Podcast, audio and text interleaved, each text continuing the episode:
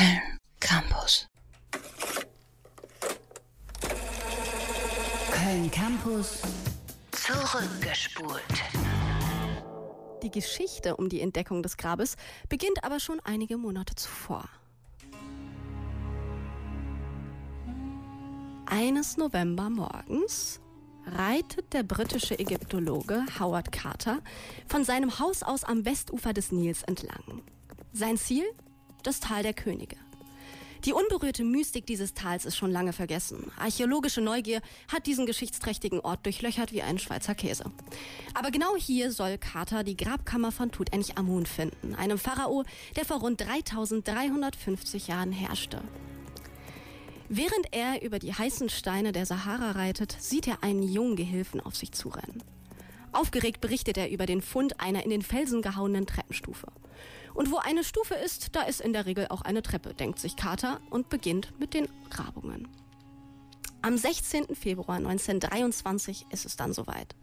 Das Grab des Tutanchamun ist freigelegt und wird zum ersten Mal seit drei Jahrtausenden geöffnet. Zum Vorschein kommen Tierstatuen, etliche Krüge mit Nahrung, ein goldener Thron und sogar ein verzierter Streitwagen.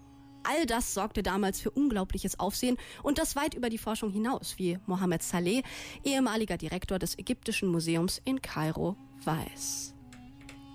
Dass man so ein einmaliges Grab im Tal der Könige findet, voll mit Gold und wunderschöne Schätze, Möbelstücke Sarkophage, auch der, die Maske von Tutanchamun, das hat die ganze Welt begeistert.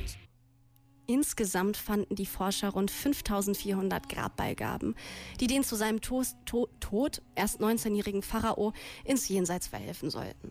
Aber das tatsächliche Grab, das findet sich eine versiegelte Tür weiter, hinter der massiven Goldwand eines riesigen Schreins. In dessen Zentrum ein Sarkophag mit einem mumifizierten Körper, an dessen Kopf ein enorm großes, goldenes, totenmaskenartiges Teil haftet. Und ich wette darauf, dass ihr jetzt ein Bild dazu im Kopf habt, denn aus irgendeinem Grund hat sich diese Darstellung des Gesichts des Monarchen tief in die kollektive Vorstellungskraft eingegraben. Alle Grabbeigaben, einschließlich der Mumie selbst, werden registriert und ins Ägyptische Museum in Kairo gebracht. Bestimmte Stücke, wie auch der Leichnam, werden über die Jahre immer wieder verschifft, ausgestellt und Tests unterzogen. Dadurch nehmen Leichnam und Maske über die Jahre diverse Schäden. Zum Beispiel ist der Bart des Pharaos schon mehrmals einfach abgebrochen. Vielleicht sollte man auch einfach mal die Kirche im Dorf bzw. den Pharao im Tal lassen und nicht weiß Gott wohin verschiffen, denn sonst drohen nicht nur Beschädigungen an uralten Relikten, sondern eventuell auch ein Fluch, der die Grabruhestörer noch heimsucht. Der Fluch um das Grab von Tutanchamun ist nämlich das prominenteste Beispiel für den Fluch des Pharao, der noch nach anderen Ausgrabungen medial die Runde gemacht hat.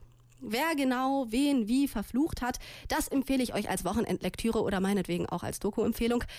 Kleiner Spoiler, grabt einfach keine uralten Gräber aus, beziehungsweise auch keine mittelalten Gräber und vielleicht einfach generell die Finger von Gräbern lassen. www.kölncampus.com www